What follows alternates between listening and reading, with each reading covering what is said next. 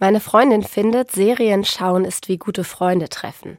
Sie kennt die Figuren, lacht und weint mit ihnen, entspannt sich mit ihnen auf dem Sofa. Kann ich voll verstehen.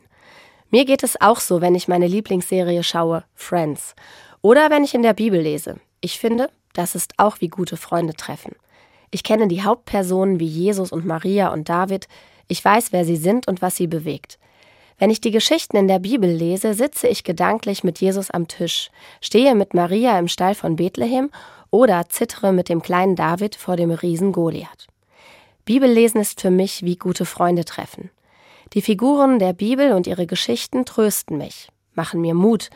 Manchmal ist es sogar fast so, als würden sie mir Ratschläge geben.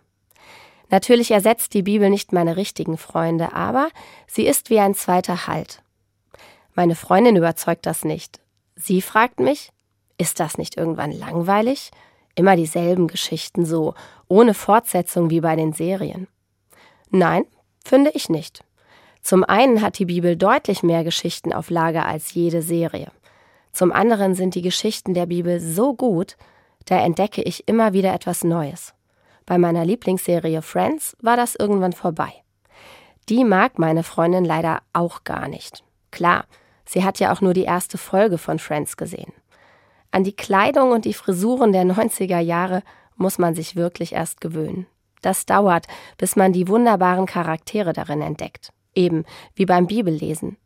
Wer nur mal kurz reinblättert, für den hört sich vieles fremd und komisch an.